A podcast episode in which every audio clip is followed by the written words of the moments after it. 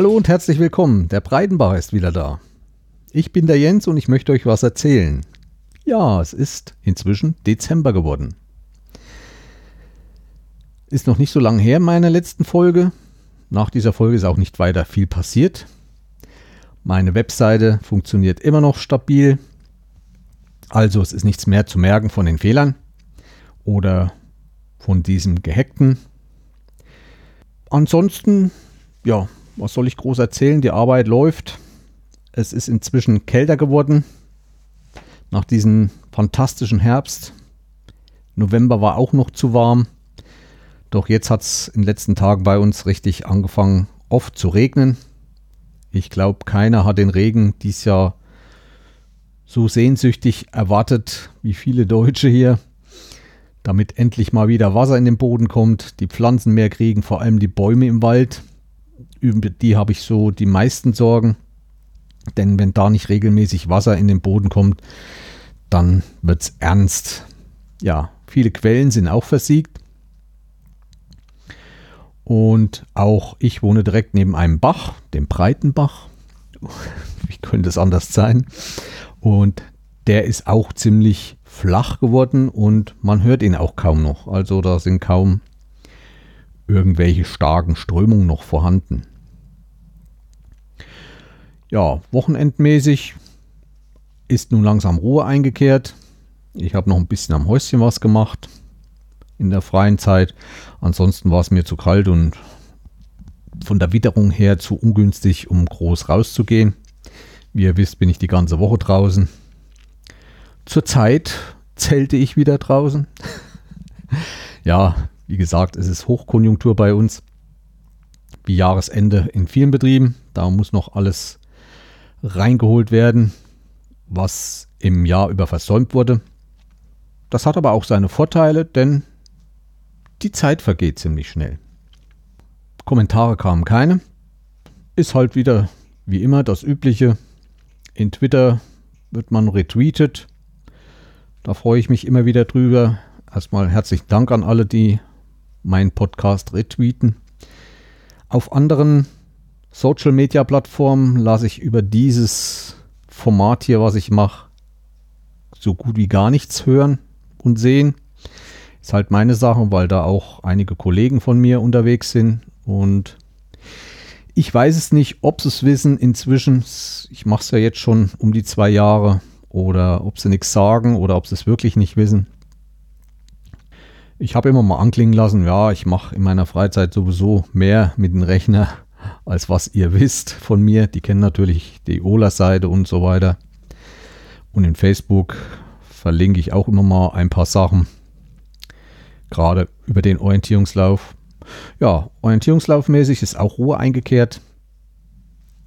Die Klamotten sind eingestaubt, schön in den Schränken verstaut worden. Der Winter wird langsam kommen. Ich hoffe auf viel Schnee. Ich hoffe auf einen kalten Winter, denn ich bin schon wieder richtig heiß, Ski zu fahren. Langlaufen natürlich. Skiabfahrt werde ich dies Jahr nicht machen. Ja, darauf freue ich mich und hoffe, dass es irgendwann mal richtig anfängt zu schneien. Ja, Weihnachten steht vor der Tür. Bei mir ist nichts Besonderes geplant, außer dass wir Silvester, also über den Jahreswechsel, wieder unterwegs sind. Da wird einiges zu erzählen sein. Wo wir unterwegs sind und so weiter, werde ich in Kürze nochmal erzählen. Hier erinnere ich auch nochmal ans letzte Jahr, wo ich in dem schönen Örtchen Seifen war, im Erzgebirge. Und da gibt es ja dann auch eine Folge. Ich werde die auch noch in den Show Notes verlinken. Seifen, Weihnachtszeit, sollte man sich jetzt schon mal anhören. War wirklich wunderschön dort und ich habe ja da auch ein paar Bilder verlinkt, die passen jetzt so richtig schön in die Vorweihnachtszeit. Ich freue mich schon wieder, meine Fotokamera in die Hand nehmen zu können und hoffe, dass Schnee liegt in einem wunderschönen Gebiet und dass ich da viel schöne Landschaftsfotografien machen kann. Ja, um Landschaftsfotografie ging es in meinem Leben mit der Fotografie eigentlich schon immer. Ich möchte gerne das festhalten, was mich doch immer imponiert, wenn ich draußen bin. Fotografieren ist eigentlich für einen Landschaftsfotografen die Natur mit nach Hause zu nehmen um in Zeiten, wo die Natur nicht so schön ist wie jetzt bei diesem regnerischen Wetter, wenn Nebel im Wald ist, sich vom Jahr her schöne Bilder anschauen zu können. So geht es mir jedenfalls. Ja, die Fotografie wird Thema dieser Folge sein. Hatte ich ja dann in der letzten Folge schon angedeutet. Und ich werde mal so ein bisschen erzählen, was ich schon so alles gemacht habe, warum, wieso. Ich bin halt hauptsächlich Landschaftsfotograf, in Anführungsstrichen Hobby. Also ob ich es gut kann oder nicht, das müssen, glaube ich, andere entscheiden. Mein zweites Steckenpferd ist durch den Orientierungslauf auch die Sportfotografie, also Läufer während der Ausführung ihres Sports aufzunehmen. Da habe ich ein paar schöne Bilder aus meinem Urlaub von 2017. Da war ich ja in der Lausitz und da war zum Beispiel eine Wasserskianlage und da habe ich mal ein paar schöne Bilder gemacht. Auch die verlinke ich euch in den Show Notes. Übrigens, wer noch ein bisschen mehr über die Lausitz dort sehen will, ich habe dort in diesem Album bei Flickr einige andere Bilder von der Brücke Krumlau. Vielen bekannt bestimmt durch diesen typischen Ring, der sich im Wasser spiegelt. Und noch viele andere Bilder. Naturreservat, Lausitz mit vielen Vögeln, die dort brüten und rasten und leben. Also ich verlinke euch die Folge, die Podcast-Folge dazu und auch das Album im Flickr-Account. Ich muss allerdings auch dazu sagen, dass nicht alle Bilder bearbeitet sind. Also es gibt auch schon mal ein Album, wo ich nur die Rohmaterialien, also die JPEGs, nicht mal die RAWs, eingestellt habe. Das nehme ich mir dann immer vor, das dann nachzuarbeiten, bin aber dann auch nicht dazu gekommen. Aber nicht böse sein, wenn nicht alle bearbeitet sind. Sie entsprechen eigentlich meistens der Darstellung, wie sie da dort war. Zum Beispiel an dieser Brücke in Kromlau war halt sehr trübes Wetter. Der Himmel war wolkenbehangen und wenn keine Sonne ist, dann scheinen auch nicht die Farben der Bäume und also das macht man dann doch meistens mit der Nachbearbeitung. Doch bevor ich zum eigentlichen Thema dieser Folge komme, möchte ich kurz erzählen, was ich so bis jetzt für Kameras hatte und warum ich gerade diese mir gekauft habe. In der Jugend fing es an, halt als Kind hatte ich eine Bayrette SL100. Die war aus der Kamerafabrik Freital. Ein ganz einfaches, primitives Ding mit einem Guckloch durch und die konnte, glaube ich, nur 24 Bilder, Kassetten belichten, also Negativfilme mit 24 Bildern. Danach kam eine Zerto SL110 von Pentagon. Die war ein bisschen stabiler, ein bisschen robuster, aber ich glaube, die hatte sogar nur quadratische Bilder gemacht, so viel ich weiß. Später dann in der Jugend leistete ich mir dann eine Praktika, die MTL 5, auch von Pentacom und die hatte dann schon ein Wechselobjektiv, aber so richtig bin ich auch mit diesen ganzen Sachen nicht warm geworden damals.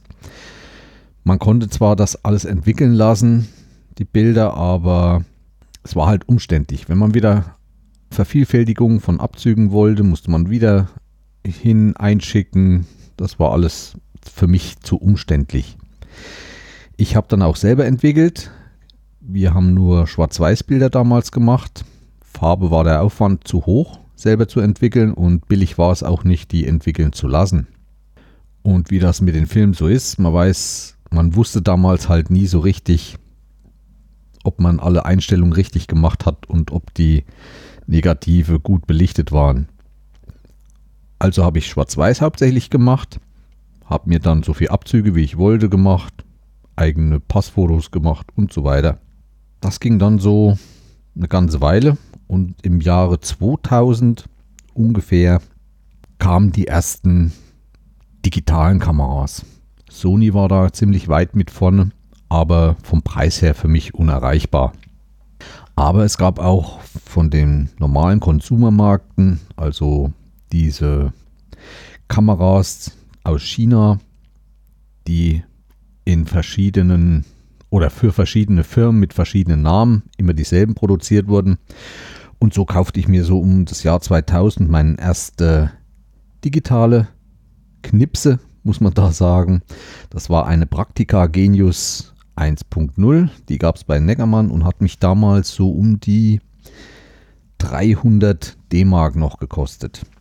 War auch nicht wenig, aber ja, das war halt nicht die beste Kamera. Aber was mich am meisten bei dieser ganzen neuen Sache mit dieser digitalen Fotografie begeistert hat, man hat Bilder gemacht, hat sich die Karte rausgenommen, die Speicherkarte in den Rechner gesteckt und hatte sofort die Bilder, konnte diese bearbeiten, konnte diese zurechtschneiden und konnte damit machen am Rechner, was man wollte.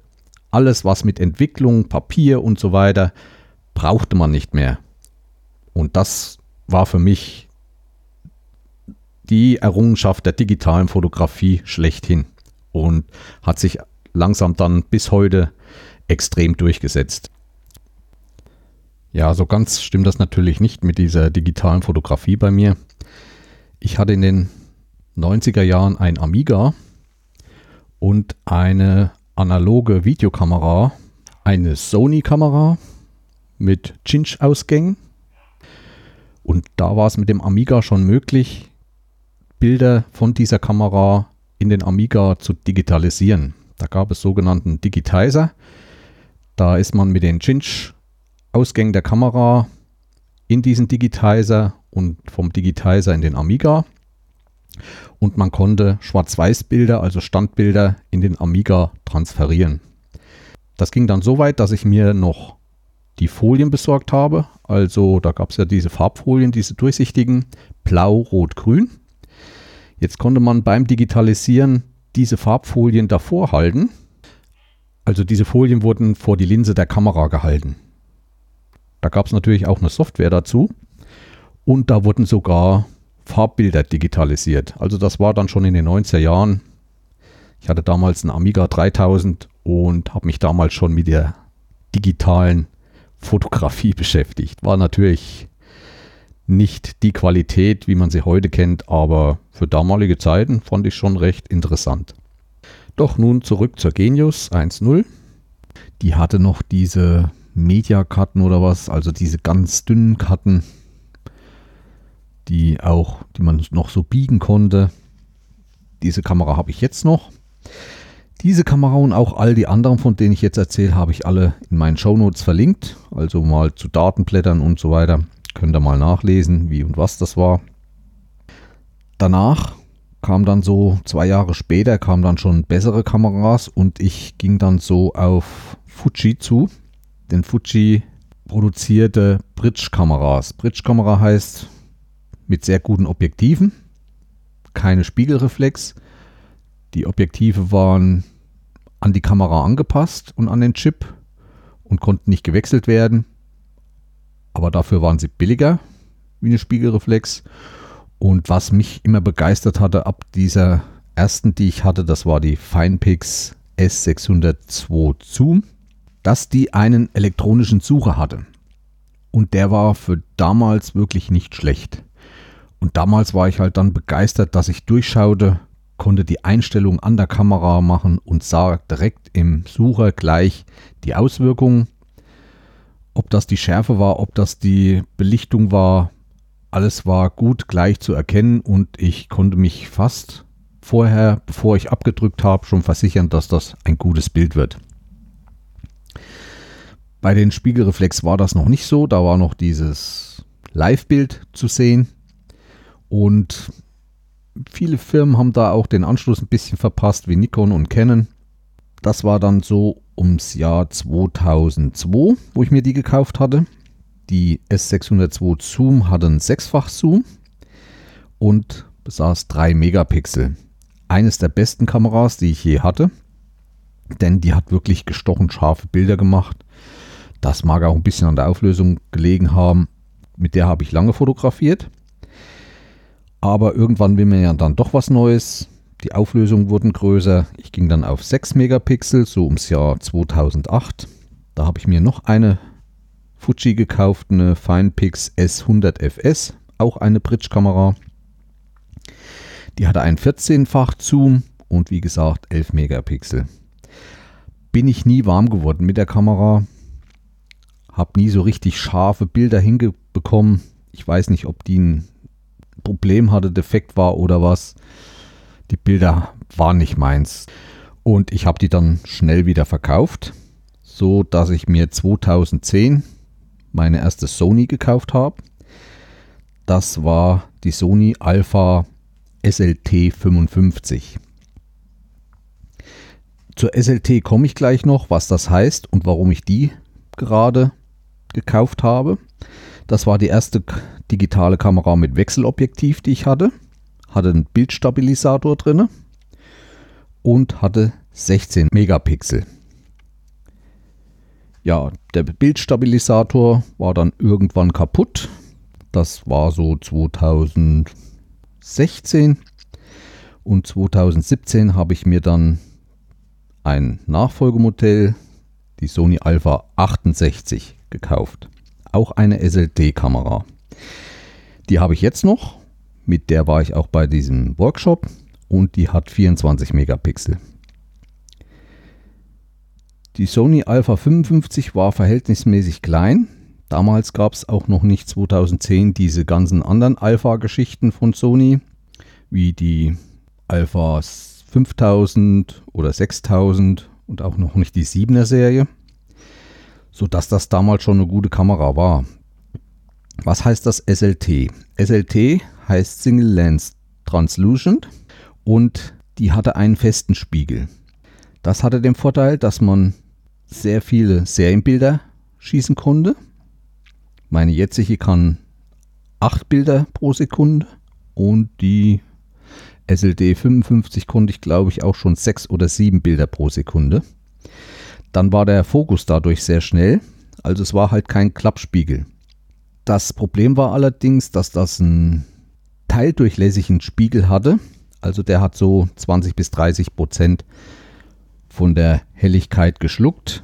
Aber wie gesagt, ich brauchte einen mit einer schnellen Serienbildfunktion damals, um beim Sport mehrere Bilder hintereinander zu machen, die dann auch ein bisschen scharf wurden und wo ich dann aussuchen konnte, welches ich nehme. Ja, die jetzige hat einen OLED True Finder und warum habe ich die 68 gekauft?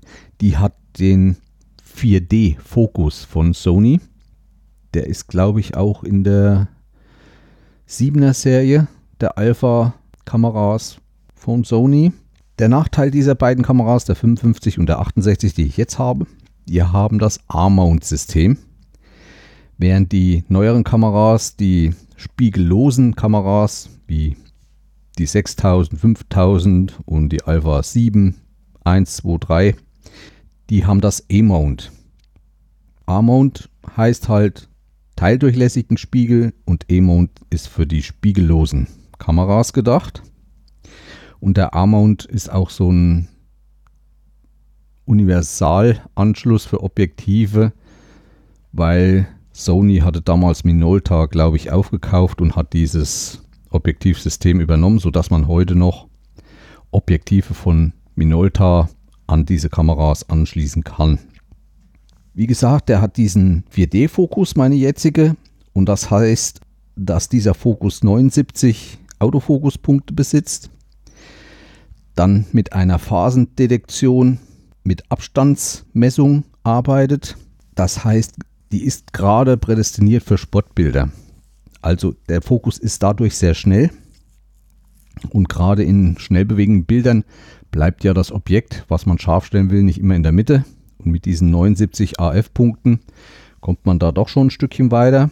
Dieser Fokus beherrscht auch konstantes Autofokus-Tracking, also der Fokus verfolgt das bewegende Objekt und so sind Serienbilder, also 8 Bilder pro Sekunde, möglich. Ja, das mal kurz ein Überblick zu meinen Kameras. Was die nächste Mal wird, weiß ich nicht. Die A55 war dann die Bildstabilisierung defekt und deswegen habe ich mich dann auch nach einer anderen umgeguckt. Die 55 hatte ich ja eine gewisse Zeit und nach einer gewissen Zeit geht dann doch auch einiges kaputt. Noch kurz zu den Objektiven meiner jetzigen, da habe ich nur zwei. Einmal von Sigma ein 18 250 mm Brennweite mit einer Anfangsblende von 3,5 bis 6,5 und dann habe ich ein Tamron 18 bis 50 mm und das hat eine durchgehende Blende von 2,8. Und damit komme ich eigentlich in fast allen Situationen ganz gut zurecht. Wenn die Objekte beim Sport weiter weg sind, nehme ich das Sigma und sonst, wenn ich näher dran bin, wenn ich zum Beispiel direkt an so einem Posten sitze und mache Aufnahmen, nehme ich auch das Tamron. Was nochmal geplant ist, ist nochmal eine Festbrennweite. Da schwebt mir so ein 35 mm mit einer Blende 1.8 vor. Das reicht mir eigentlich.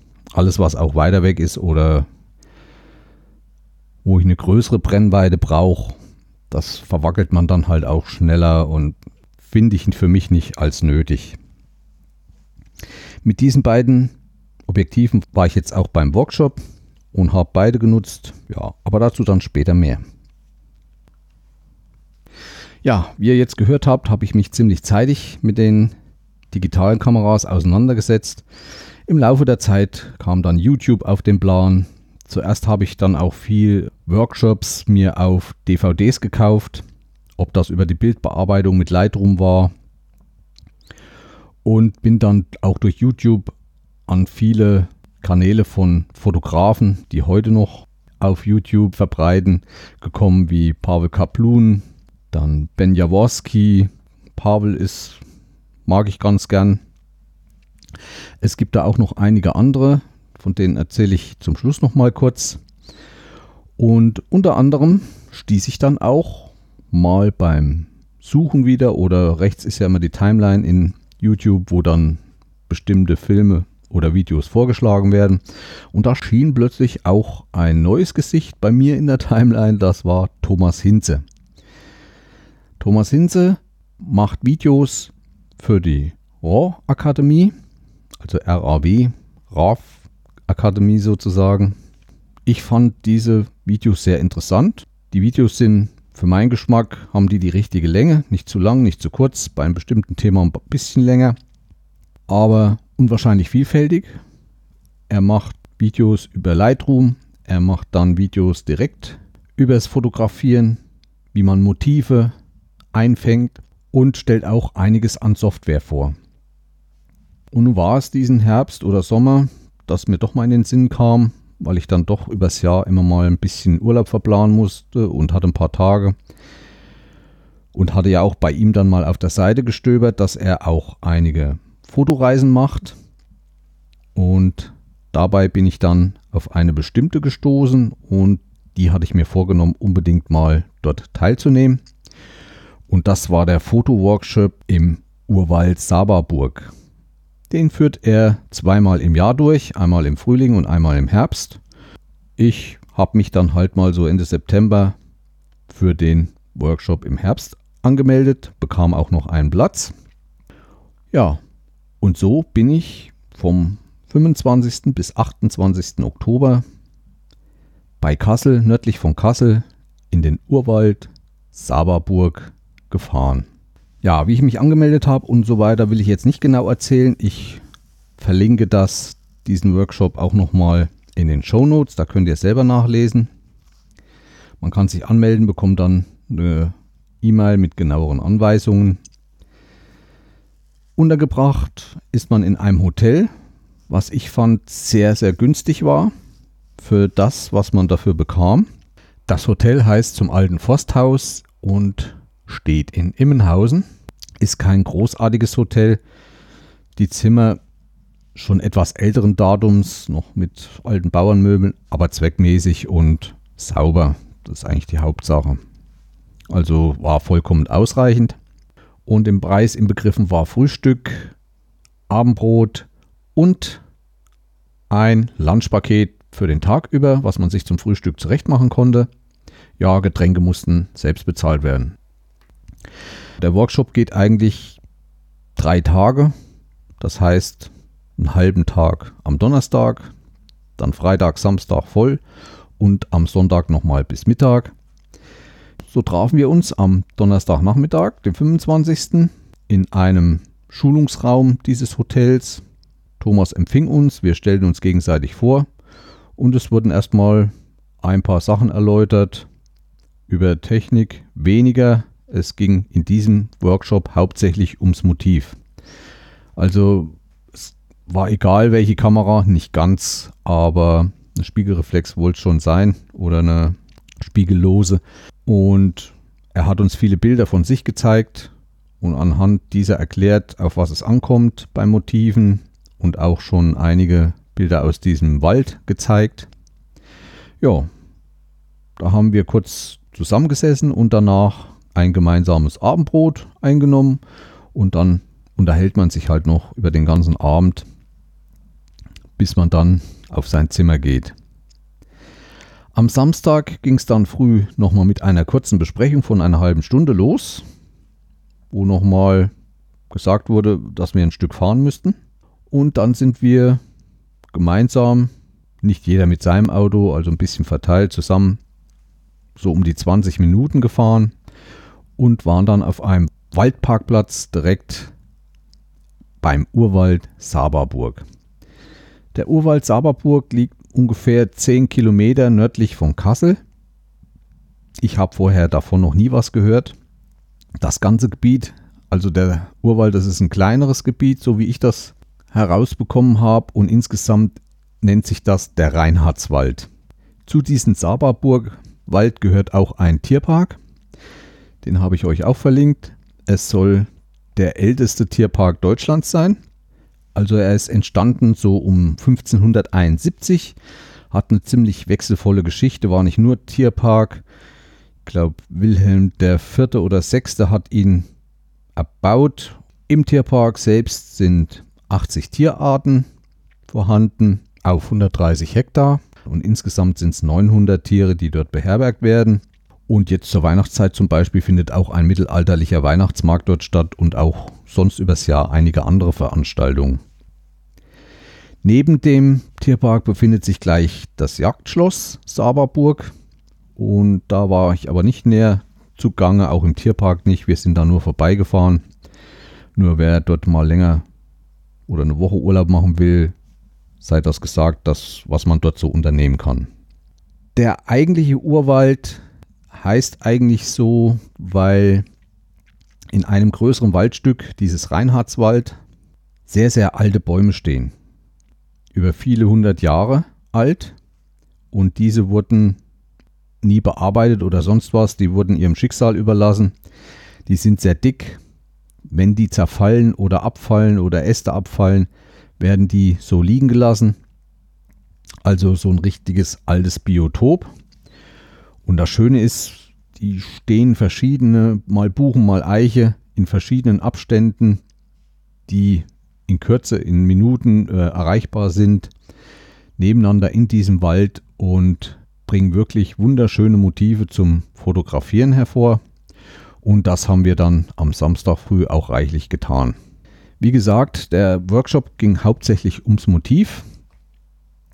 Also man sollte da wirklich mit der Kamera oder ohne Kamera erstmal um den Baum rumlaufen, schauen, aus welchem Winkel man ihn fotografiert, aus welcher Höhe, was man ins Bild haben wollte, was man mit dem Bild ausdrücken wollte. Und das war wirklich nicht immer so einfach. Ich habe viele Bilder geschossen, die ich dann, wo ich dachte, schön, und wenn ich sie dann am Rechner angeschaut habe, habe ich sie dann eigentlich gleich wieder weggeschmissen. So haben wir den Samstag erstmal verbracht und waren dann nachmittags, am Samstagnachmittag, wieder in dem Schulungsraum, haben uns die Bilder angeschaut. Auch während des Aufenthalts im Wald kam Thomas immer mal zu jedem und hat beraten oder Tipps gegeben, wie man es besser machen kann. Und das war für meine Verhältnisse ideal. Also man war viel alleine, konnte sich selber beschäftigen. Es waren auch genug Bäume da, manchmal nicht. Manchmal trafen sich auch halt drei Mann an einem Baum. Und jeder suchte sich einen anderen Standort und dann war der andere halt mal im Bild des anderen. Aber im Großen und Ganzen ging das dann. Ja, nach der Beratung, die eigentlich den Sinn hatte für den nächsten Tag, für den Samstag, wo wir nochmal in den Wald wollten, vielleicht den Baum nochmal zu fotografieren, nur anders halt. Das, was man am Vortag nicht so gut gemacht hat, besser zu machen. Weiterhin ein Thema des Nachmittags war Bildbearbeitung und da ging es hauptsächlich um Lightroom.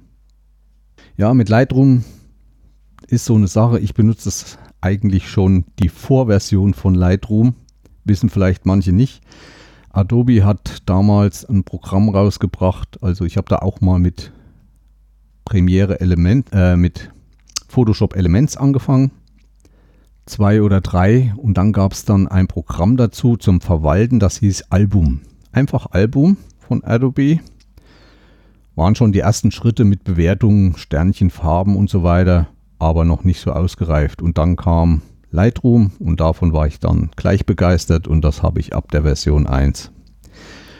Jeder, der mit Lightroom arbeitet, benutzt es wahrscheinlich anders. Für mich ist diese Katalogabteilung sehr, sehr interessant und hat mir immer einen sehr guten Überblick über mein großes Fotoarchiv gehalten. Und später habe ich mich dann auch in die Bildbearbeitung mehr eingearbeitet, die ja auch nicht ohne ist ja, ich habe dann immer mal nicht jede Version mitgenommen, habe dann mal eine übersprungen. In manchen Jahreszeiten hat man sie dann Lightroom für so um die 70 bis 80 Euro bekommen. Und das habe ich dann immer mal genutzt und bin jetzt auch bis zur letzten Standalone-Version 6.4 oder was das war, mitgegangen. Und da hat Adobe dann auch beschlossen, nicht mehr Lightroom nicht mehr als Standalone Version anzubieten, sondern als Abo-Modell zusammen mit Photoshop. Und da muss ich sagen, das ist mir persönlich zu teuer.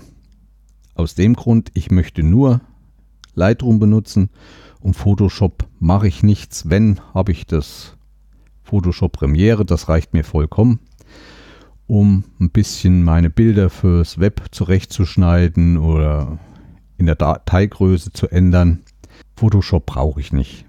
Photoshop verlangt viel Zeit, ist was für kreative Köpfe. Nur zur Bildbearbeitung, um Dynamik und Farben zu ändern, reicht Lightroom vollkommen. Darum sehe ich nicht ein, dass ich 12 Euro jeden Monat bezahlen soll. Hab zwar mein Lightroom weiterhin mit tollen Funktionen, mit tollen neuen Funktionen, bin auf dem neuesten Stand, aber Photoshop würde ich nicht mal installieren. Da erzähle ich dann später nochmal, was für zwei Richtungen ich jetzt verfolge, wenn Lightroom mal nicht mehr richtig möglich ist. Dass es entweder für die Windows-Version zu alt ist, sich nicht mehr installieren lässt oder sonst was. Ich hoffe, dass es noch ein paar Jährchen macht. Ja, das erzähle ich dann später. Thomas erzählt uns dann viel über Lightroom, wie er seine Bilder bearbeitet, worauf man achten sollte, beschneiden sollte, ja, dann war es auch wieder Abend, Abendbrot gemeinsam, noch ein bisschen unterhalten. Das war der Freitag. War sehr schön. Wetter war bewölkt, aber es hat zum Glück nicht geregnet. Ein bisschen frisch, aber wir waren warm angezogen. Am nächsten Morgen ging es nochmal verheißungsvoll für ein paar Stunden in den Urwald, dort an ein paar andere Stellen. Erstmal auch da, wo wir am Vortag waren, um es besser zu machen aber auch ein paar neue Bäume hat uns Thomas gezeigt, wo wir dann auch nochmal eine gute, wo ich auf jeden Fall nochmal einige gute Schnappschüsse machen konnte. Nachmittags gingen wir dann abermals in den Konferenzraum, um unsere Bilder zu besprechen. Wir haben dann auch viel schon mit Lightroom bearbeitet und ein bisschen aussortiert, die besten. Ich bin so auf 25 gekommen, habe aber inzwischen doch noch einige weggetan. Also ich denke, dass das für zwei Tage eine gute Ausbeute war.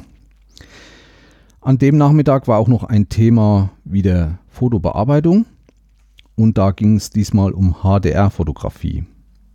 Das fand ich sehr spannend, weil ich habe bis jetzt nicht viel von HDR-Fotografie gehalten. Wer es kennt, das sind diese Bilder, die manchmal so arg grell in den Farben hochgetrimmt wurden die dann nicht mehr so natürlich aussahen, sondern mehr künstlich. Das hat sich aber in der letzten Zeit geändert. Thomas zeigte uns anhand des Programms Photomatix, was man mit HDR alles machen kann. Er sagt uns auch, dass wenn man HDR-Bilder machen will, soll man in drei Belichtungsstufen fotografieren, also die Bilder gleich machen, ein zu helles, ein normales Bild und ein zu dunkles Bild. Und dieses wird dann von dem Programm gemischt, sodass man eine sehr gute Dynamik und einen sehr guten Kontrast in die Bilder reinbekommt. Das habe ich dann auch draußen gemacht und war wirklich überrascht, was für gute Ergebnisse man mit so einem HDR-Programm erreicht. Auf jeden Fall weitaus bessere noch, als wenn ich das Bild nur mit Lightroom bearbeiten würde. Also wer da mal Interesse hat, da gibt es von Photomatix gibt's so eine Testversion. Die hat den Nachteil, dass ein Wasserzeichen mit in jedes Bild eingebracht wird, aber zum Testen reicht das vollkommen aus. Und ich werde mich da auch nochmal näher mit beschäftigen. Es gibt noch ein weiteres Programm und zwar von der Firma Skylum. Die sind zurzeit mächtig im Aufwind. Da gibt es das HDR-Programm Aurora. Damit habe ich mich nicht beschäftigt, aber einige andere Teilnehmer des Workshops. Wir waren übrigens acht Teilnehmer.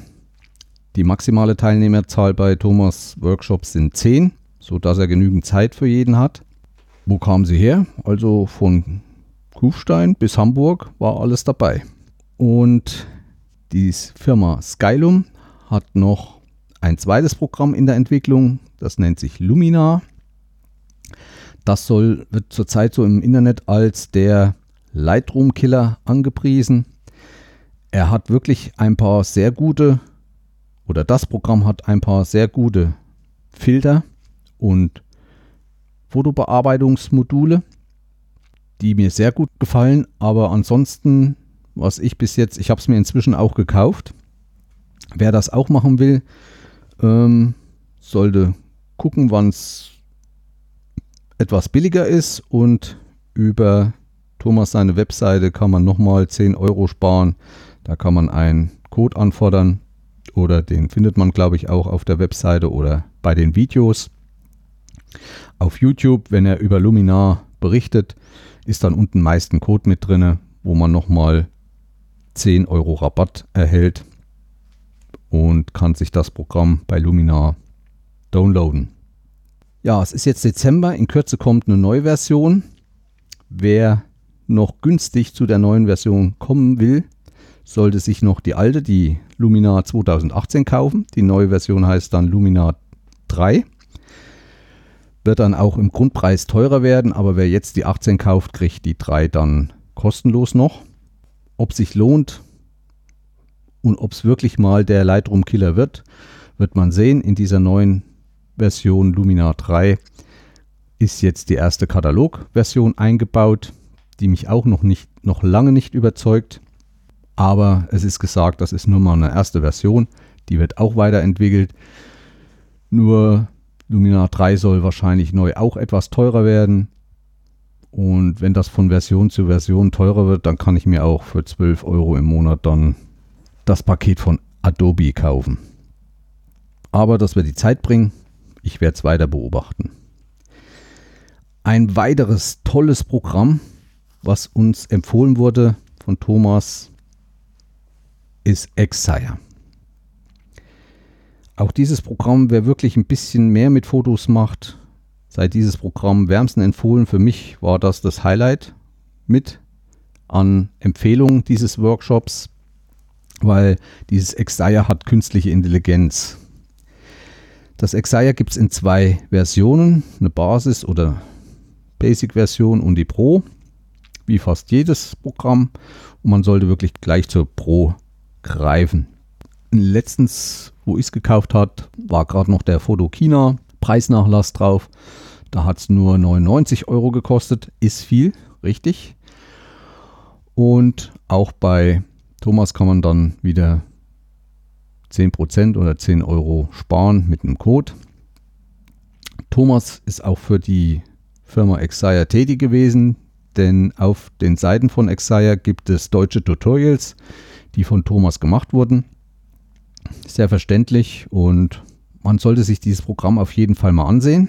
Das ist eigentlich erstmal für Lightroom gemacht, für den Katalog. Das heißt, es ist eine Bildersuche mit künstlicher Intelligenz. Viele werden das kennen gibt es auch schon in bestimmten anderen Programmen von Google Foto. Man kann ja nach Gesichtern suchen lassen. Also wenn man eine große Fotosammlung hat, gibt es Programme, wo man Gesicht eingibt, das und das Programm sucht dann alle Gesichter raus, die genau und das ziemlich, ziemlich gut, finde ich.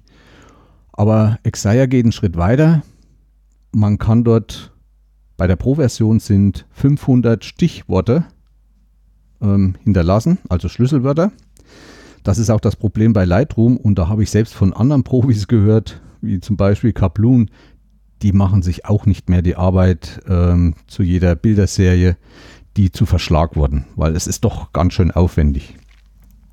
Und das nimmt einem Exaya ab, also der hat schon 500 Schlüsselwörter und man gibt dann zum Beispiel an Baum und er sucht alle Bilder in einem Riesenbestand mit einem Baum. Das heißt nicht ein Wald, also wo viele Bäume, sondern einzelstehenden Baum. Man kann Bilder suchen lassen nach Farben. Grüne Bilder, blaue Bilder, rote Bilder, gelbe Bilder. Man kann eingeben Hochzeit. Und alles, was mit weißen Kleidern zu tun hat, wird rausgesucht.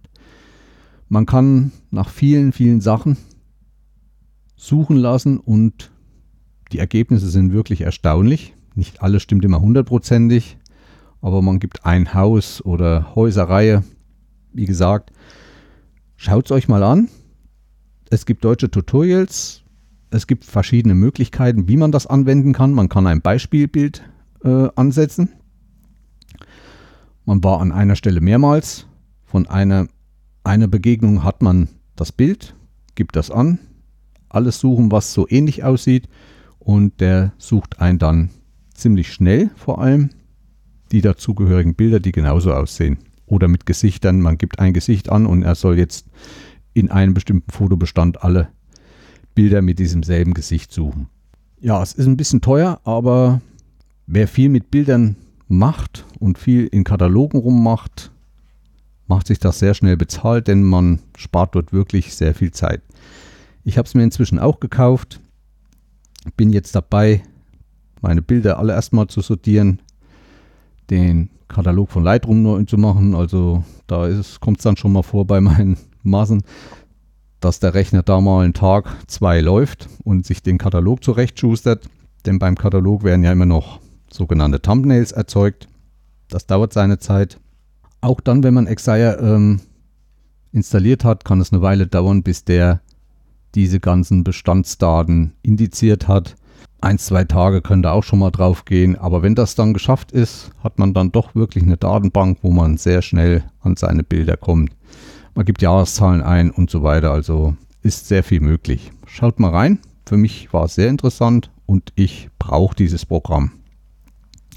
Wird inzwischen auch von vielen anderen Fotografen favorisiert und wie gesagt, ist ein bisschen künstliche Intelligenz dabei ich denke, dass das nebenbei auch mal noch selbst ein bisschen lernt. Und eine weitere gute Eigenschaft ist, wenn man zum Beispiel bestimmte Bilder gefunden hat, kann man diese Schlüsselwörter oder diese Bilder, die zu bestimmten Schlüsselwörtern passen, diese Schlüsselwörter kann man in den Lightroom-Katalog übertragen.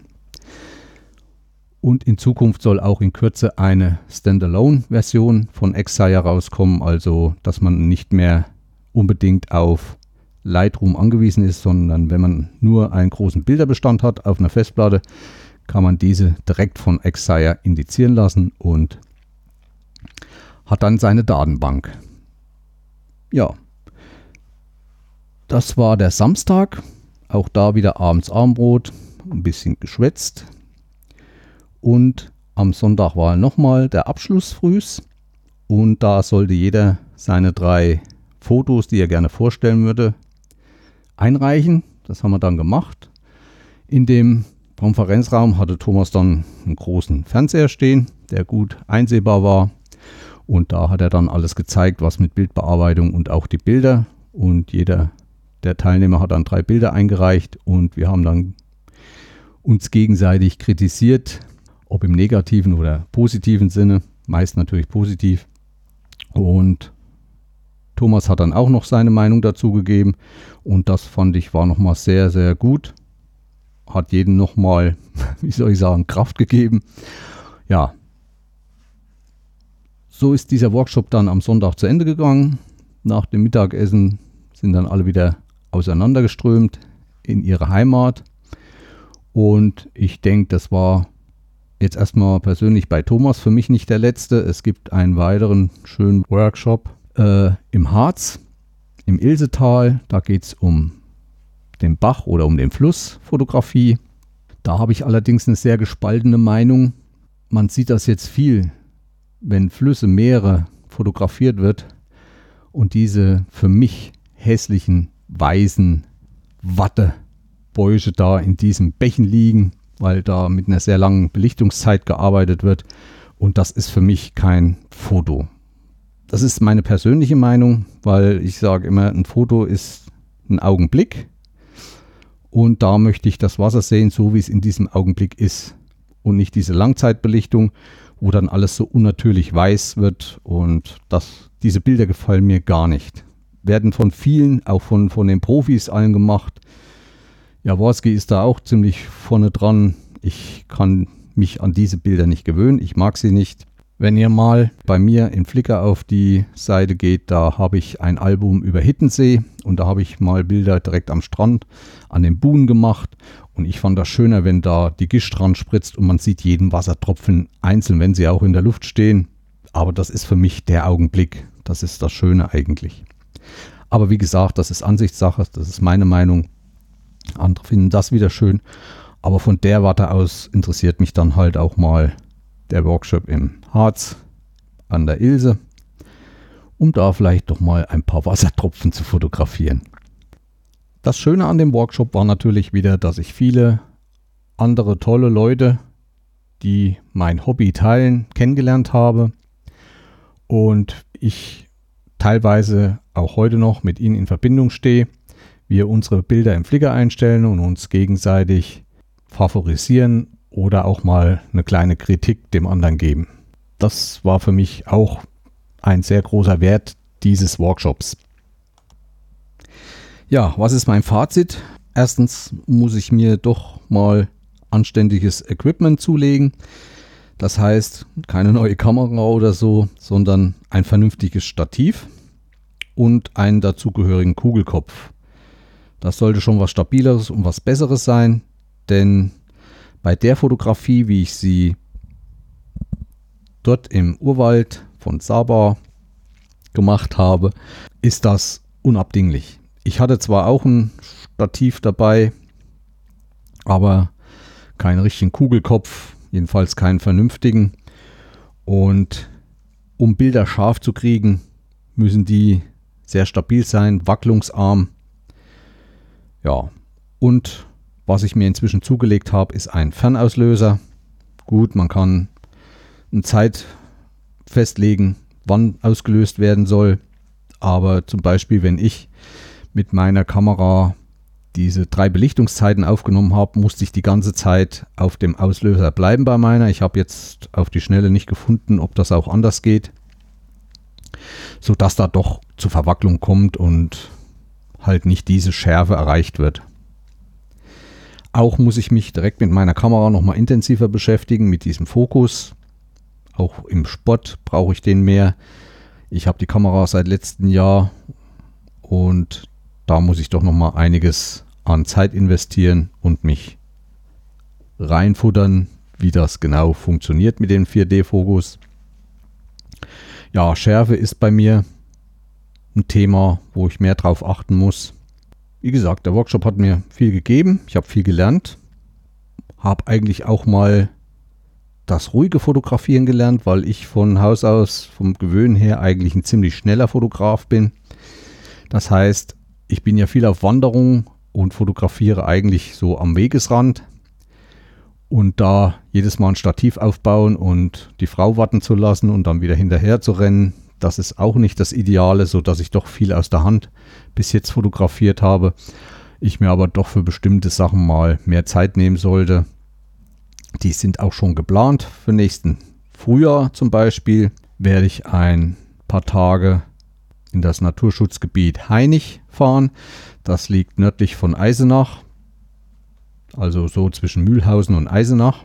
Das ist auch so eine Art Urwald mit einem Baumkronenweg und ein Wald, wo auch nichts drin angefasst wird.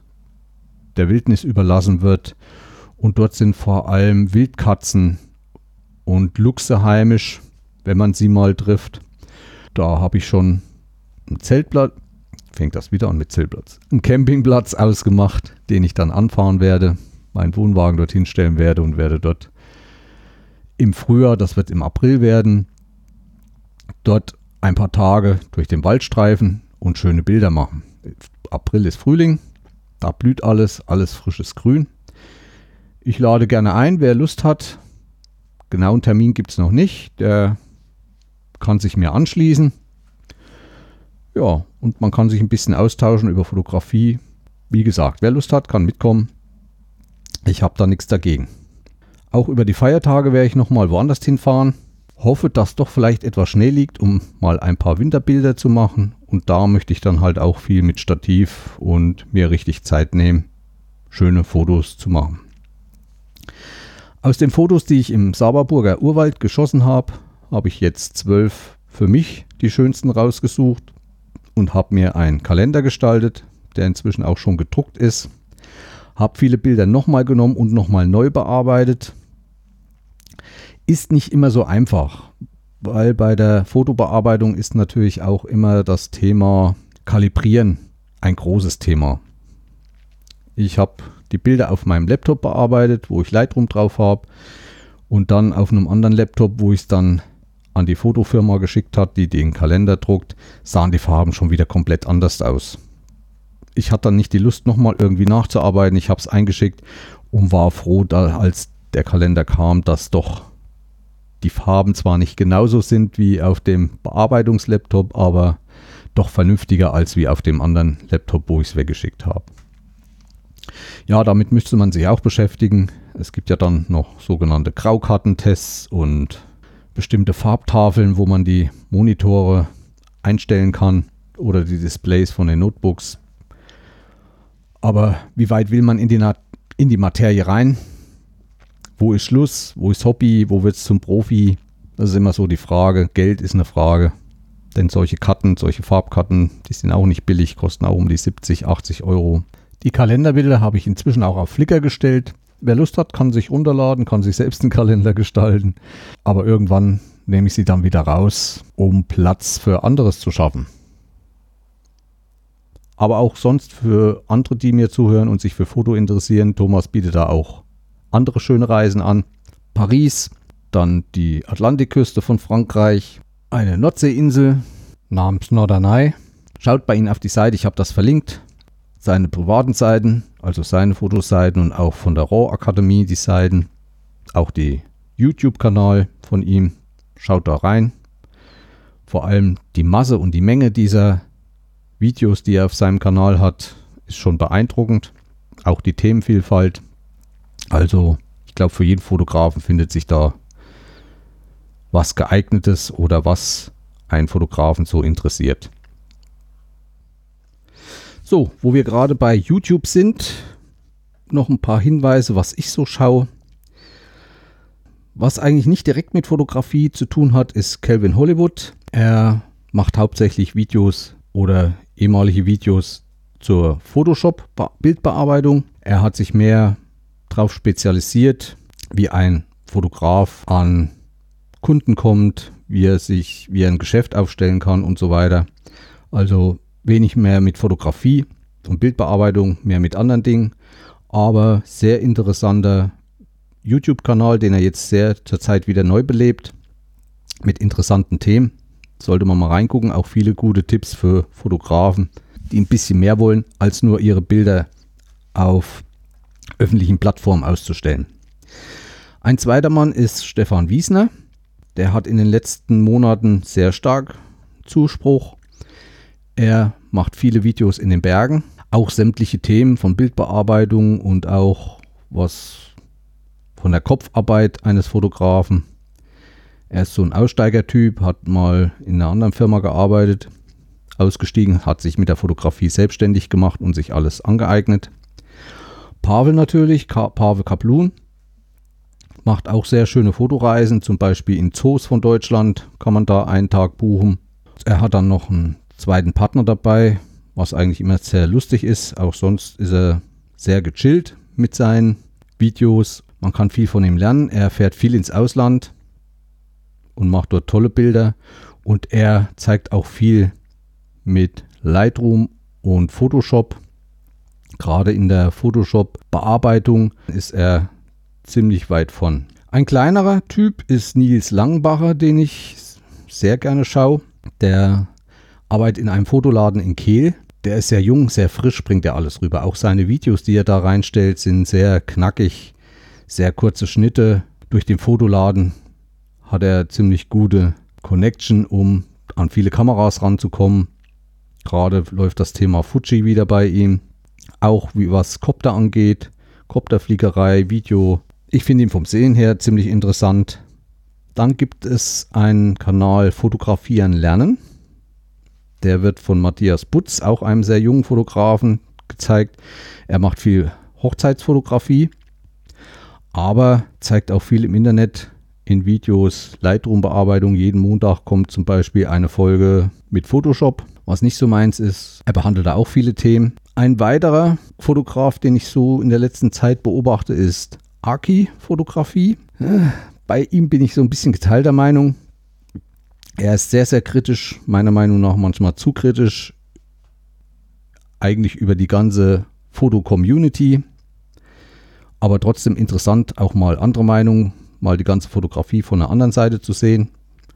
Wie gesagt, ich habe das alles verlinkt und ein letzter oder ein Fotografenstudio, was ich noch empfehlen möchte, ist Krolop und Gerst.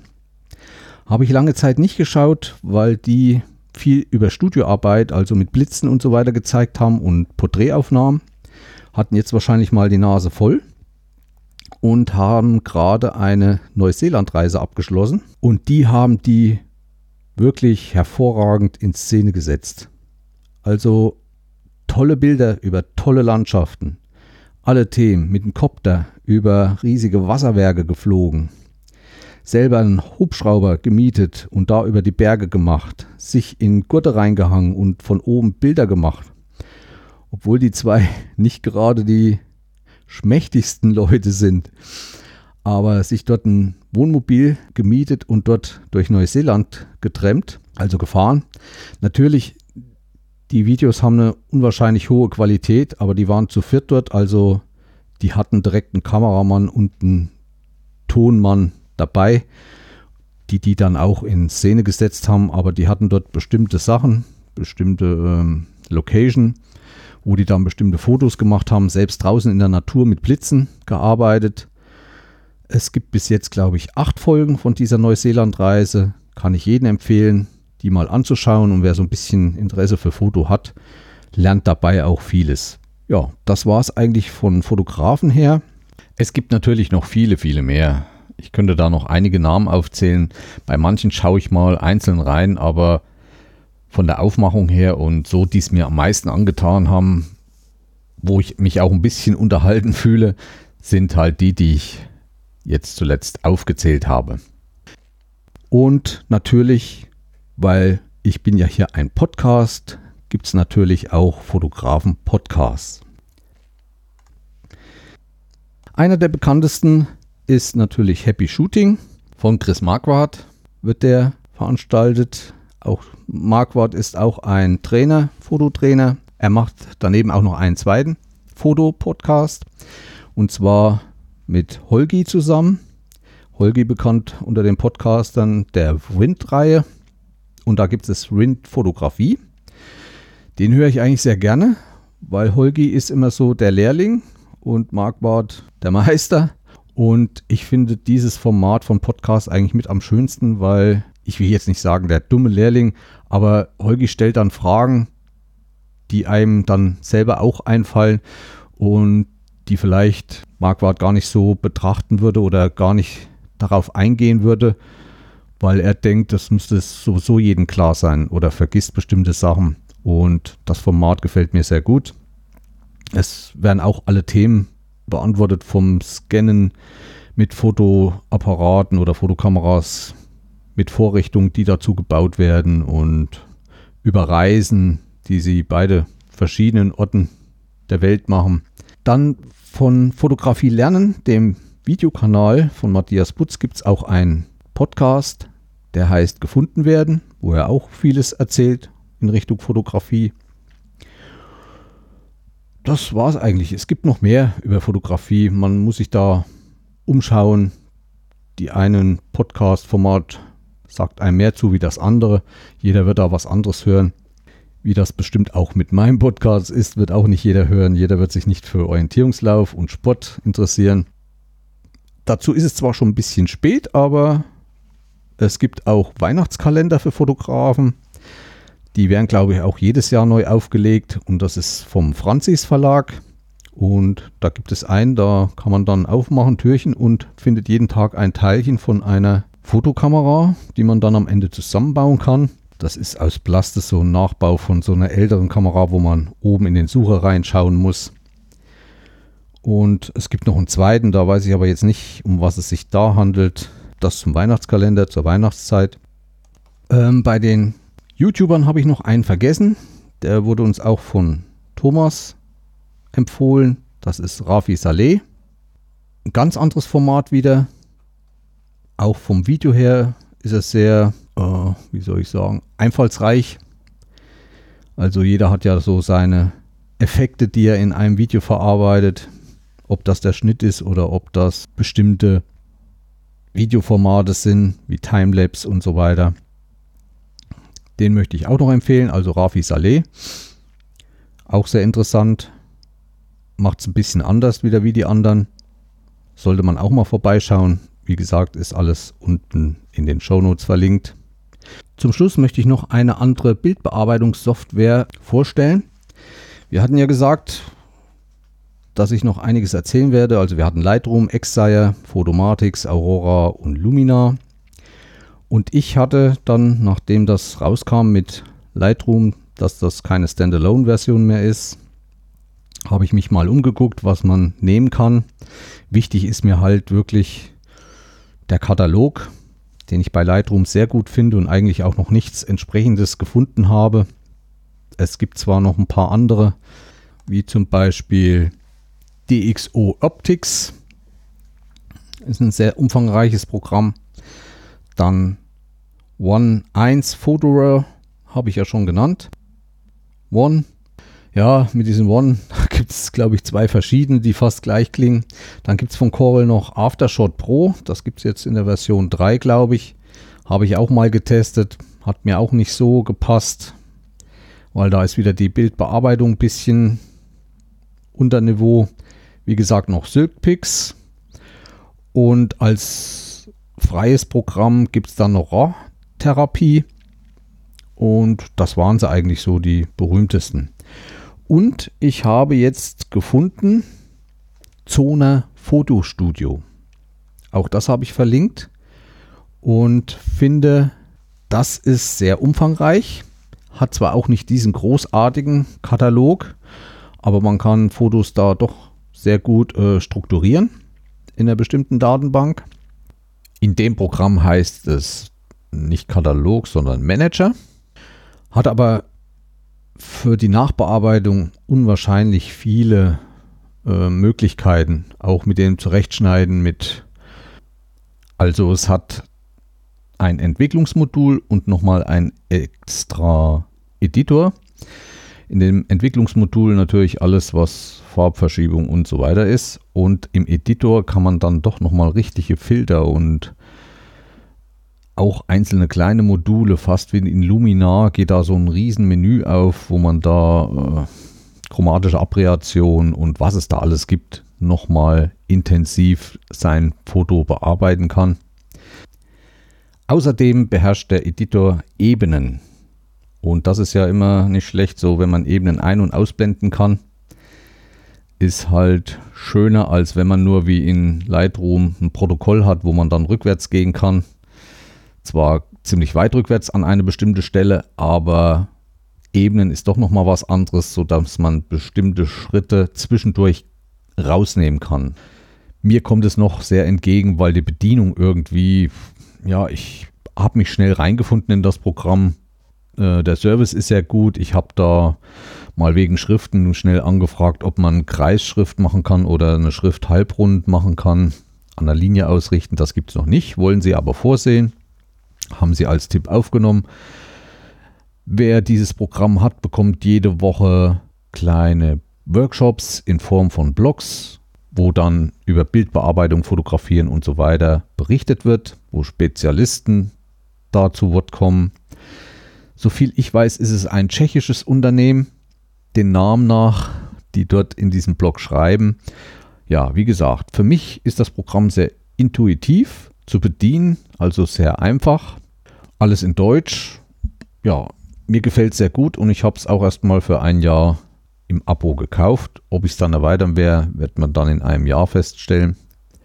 Ich hoffe ja immer noch stark, dass Lightroom doch mal irgendwie einzeln zu kaufen ist. Vielleicht so für 5 Euro im Monat. Da wäre ich schon dabei. Aber wir werden sehen, vielleicht kommen auch ganz neue Programme auf die Bildfläche. Wie gesagt, der Softwaremarkt ist immer spannend, genauso wie der Hardwaremarkt. Ist ja auch gerade was Neues rausgekommen von DJI, die Osmo Pocket. Aber das ist ein anderes Thema, vielleicht ein andermal dazu. Also das Programm ist auch kostenpflichtig, ist auch ein Abo. Im ersten Jahr bekommt man es, glaube ich, für um die 35 Euro pro Jahr. Hat allerdings einen Nachteil, wenn das Jahr rum ist, hat man gar nichts mehr so richtig davon. Man hat nur noch ganz minimale Funktionen. Bei diesem Fotozone Fotostudio ist auch eine Cloud dabei. Ich glaube 20 Gigabyte, wo man seine Fotos ablegen kann. Ich glaube, man kann sogar normale Dateien ablegen. Ja, die sind dann auch weg, wenn man nicht mehr weiterzahlt. Noch einen gewissen Zeitraum kann man sie sich runterladen. Wie gesagt, das Zona Foto Studio wird dann doch sehr, sehr eingeschränkt und man ist eigentlich fast gezwungen bei dem Programm jedes Jahr weiter zu bezahlen oder man seine Bilder komplett woanders speichert und mit einem anderen Programm weitermacht. Also das ist bei mir noch zurzeit so ein bisschen in der Waage, wie es weitergeht. Ich war eigentlich sehr zufrieden mit Lightroom. Ich wäre auch dabei geblieben, weil man auch über die Jahre ein bisschen eingearbeitet ist. Das geht mit dem Exportieren weiter, was man da machen kann. Oder beim Importieren gibt es viele Möglichkeiten, die andere Programme noch nicht so bieten. Ja, das war zur Software. Mein schneller Bildbetrachter, wenn ich jetzt mal schnell durch Bilder mache oder ganz schnell bearbeiten muss für irgendwelche E-Mails, die ich wegschicke, wo Bilder kleiner gemacht werden müssen oder von der Datenmenge runtergerechnet werden müssen, nehme ich schon seit vielen, vielen Jahren Airfan View. Ist für mich das ideale Programm. Das benutze ich auch auf Arbeit, weil ich da immer mal was in bestimmte Pläne einzeichnen muss und habe da eine kleine Malabteilung, wo ich Pfeile, Striche machen kann, Strichen, verschiedenen Arten von Strichen. Und es ist für mich der schnellste Bildanzeiger. Also man geht in ein Verzeichnis mit 100 Bildern, klickt das erste an und geht mit der Space-Taste weiter, weiter, weiter in einer Geschwindigkeit, der lädt nie ein Bild nach oder was. Das geht so ratzfatz. Auch wenn man ein Bild drehen will nach rechts mit der R-Taste, das geht ruckzuck. Und eine schöne Sache ist noch, wenn ich ein JPEG-Bild habe, kann ich das verlustfrei drehen und noch einige andere Sachen verlustfrei mit dem Bild machen. Das ist ja immer das Komische bei den Bildern, was meine Frau auch nicht so richtig versteht. Sie lädt das Bild ein, guckt sich's an und speichert es neu ab. Und damit wird die Qualität immer schlechter. Ich sage, du musst dahin, wo du das Bild geholt hast und musst von dort kopieren in das andere Verzeichnis. Nicht angucken und dann in ein anderes Verzeichnis abspeichern. Vielleicht lernt es noch irgendwann, aber wie gesagt, AirFunU ist bei mir das Programm, wo ich fast überall drauf habe. Das gibt es auch als Portable-Version, also dass man das immer auf dem Stick dabei hat. Begleitet mich seit vielen Jahren, kenne mich auch aus und bin damit sehr zufrieden. Ja, zu Lightroom nochmal. Es gibt ja die Importmöglichkeiten. Viele machen es anders. Ich bin auch ein Typ, der eigentlich erst ein normales Programm nimmt. Dazu nehme ich Total Commander. Gucke mir schnell durch. Benenne die auch im Total Commander um. Und schiebe dann die ganzen Bilder in ein Verzeichnis. Und erst in Lightroom werden sie dann in den Katalog eingelesen und die schlechten rausgeschmissen und dann später bearbeitet. So, das soll es im Großen und Ganzen gewesen sein. fotomäßig geplant. Dieses Jahr nochmal während des Jahreswechsels fahre ich nochmal weg in ein wunderschönes Gebiet. Ihr werdet dann davon auch bestimmt wieder erfahren, genau wie letztes Jahr über Seifen, wo ich war. Und wie gesagt, im April im Heinig und Januar, Februar werde ich nochmal einen Abstecher nach München machen. Mein Sohn lebt ja dort. Bei dem kann ich unterkommen und werde nochmal mich ein bisschen mit Street-Fotografie beschäftigen. Jetzt werden viele wieder sagen, ja, ist ein bisschen kompliziert, ne? Street-Fotografie, wenn man Menschen fotografiert. Aber ich bin auch der Meinung, ich muss nicht alle Bilder, die ich mache, veröffentlichen. Und ich veröffentliche auch nicht alle. Und Bilder mit Menschen drauf, die mache ich in der Street-Fotografie für mich. Die werden nirgendwo hochgeladen oder sonst was. Das ist für mich mal ein anderes Thema. Ich finde das sehr interessant.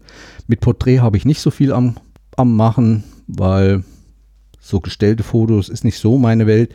Aber so diese natürlichen von Menschen auf der Straße, die ja nicht sehen, die bestimmte Gesichtsausdrücke haben oder sehnsüchtig gucken oder nachdenklich gucken und das mal festzuhalten, für mich mal zu Hause zum Schauen, finde ich doch immer ganz interessant. Und ich denke, München bietet auch sonst einige Ecken, die sehr fotogen sind. Und da werde ich mich nochmal so ein, zwei Tage rumtreiben. Eventuell auch nochmal mit der Nachtfotografie beschäftigen möchte da auch noch einige andere Sachen machen in Sachen Video. Ich hatte ja in der letzten Folge erzählt, dass ich mir die GoPro 7 gekauft habe. So nachts so ein Time-Rap-Video mal aufnehmen, wenn die Autos über bestimmte Kreuzungen ballern. Das möchte ich mal testen. So habe ich immer wieder Ideen. So geht es immer weiter. Aber nicht nur in der Fotografie. Auch im Video wird es noch wieder einiges geben im Februar. Da ist dann mal wieder das Thema Orientierungslauf angesagt, denn Orientierungslauf gibt es ja auch auf Skiern. Und wie ich das Video über den Mountainbike Orientierungslauf gemacht habe, möchte ich das auch über Ski-OL machen. Und da gibt es im Februar die deutschen Meisterschaften im Harz. Und ich denke, dass ich da vor Ort bin und mit meinen eigenen Skier und Kamera Gimbal und so weiter durch den Wald jagen werde, entweder den Wettkämpfern hinterher oder vorneweg. Und auch da werde ich dann in einer bestimmten Folge davon berichten. Ja, das sind so meine Pläne für die nächste Zeit. Wird bestimmt noch einiges andere dazwischen kommen. Habe auch vor, noch dieses Jahr eine oder zwei Folgen dieses Podcasts rauszubringen, weil da ist ja noch ein ganz großes Loch offen vom Frühjahr. Das möchte ich natürlich noch stopfen. Da arbeite ich noch dran. Da ist doch ein bisschen Arbeit mehr drin.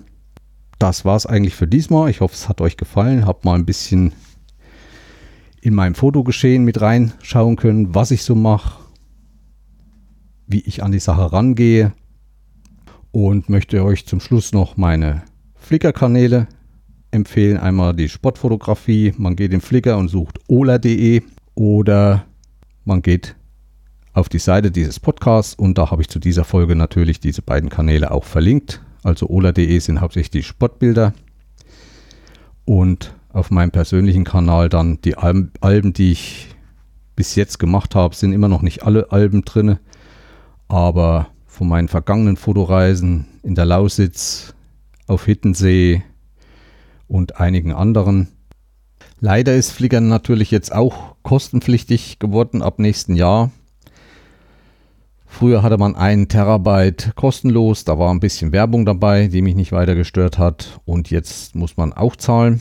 Oder man darf maximal 1000 Bilder einstellen. Da bin ich natürlich weit drüber auf beiden Kanälen. Aber keine Lust, irgendwo anders jetzt umzuziehen. Auch wenn ich jetzt umziehe, wer weiß, wie lange sie da wieder liegen. Und der Preis ist noch einigermaßen, wo ich sage, okay, für die Leistung, die man kriegt. Und man hat auch viele äh, Follower schon dort, also das will ich mir nicht kaputt machen. So werde ich die Zweifliger-Kanäle belassen. Ich habe auch noch einen dritten, wo ich dann immer Bilder nur zu diesem Podcast eingestellt habe. Den werde ich wieder kündigen. Denke, dass ich da in den nächsten Jahren gut durchkommen werde. Gibt ja bestimmt immer mal Sonderangebote. Zum Beispiel jetzt das erste Jahr habe ich für 30 Euro, glaube ich, bekommen und später wird es dann teurer, 49. Aber vielleicht gibt es immer mal Angebote, dass man das nächste Jahr schon wieder buchen kann. Ja, so geht's Geld heutzutage weg. Man muss da wirklich aufpassen, was kauft man im Monat, was macht man für Abos. Es ist ja dann immer noch Netflix und Spotify und was weiß ich. Ich muss da auch ein bisschen zurückfahren. Mal sehen, wie es wird. Besser wird es bestimmt nicht mehr. Ein Hobby auf Flickr ist auch von mir im Winter zum Beispiel. Wenn andere abends Fernseh schauen, setze ich mich vor einen großen Monitor, gehe in Flickr rein. Da gibt es dann diese Seiten, wo so die schönsten Fotos gezeigt werden. Oder ich suche, gebe ein Naturbäume und bekomme dann von der ganzen Welt wunderschöne Bilder gezeigt. Und das ist für mich eigentlich auch eine wunderbare Erholung, die ich sehr gerne mache. An diesen Bildern lerne ich auch viel nur durchschauen, kann ich auch jedem empfehlen, jeden Fotografen. Schaut euch viele Bilder von anderen Leuten an. Möchte hiermit auch nochmal die Teilnehmer des Workshops grüßen. Wir haben uns ja die Adressen ausgetauscht und einige sind inzwischen auch auf Flickr und auch von denen habe ich wunderschöne Bilder gesehen. Auch jeder wieder seine eigene Art, aber es macht Spaß, euch zuzuschauen. Macht das auch bei anderen. Ich favorisiere dann auch öfters, aber ich favorisiere dann wirklich nur Bilder, die mir persönlich wirklich gefallen und die ich für als sehr gut gelungen finde. Und das sollten alle machen. Und dann werden in Zukunft weiterhin viele schöne Bilder von vielen tollen Menschen auf der ganzen Welt sehen. Das ist immer wieder schön. So, nun aber endgültig Schluss. Ich verbleibe bis zum nächsten Mal. Der Breitenbacher euer Jens. Tschüss, bis zum nächsten Mal. Ciao.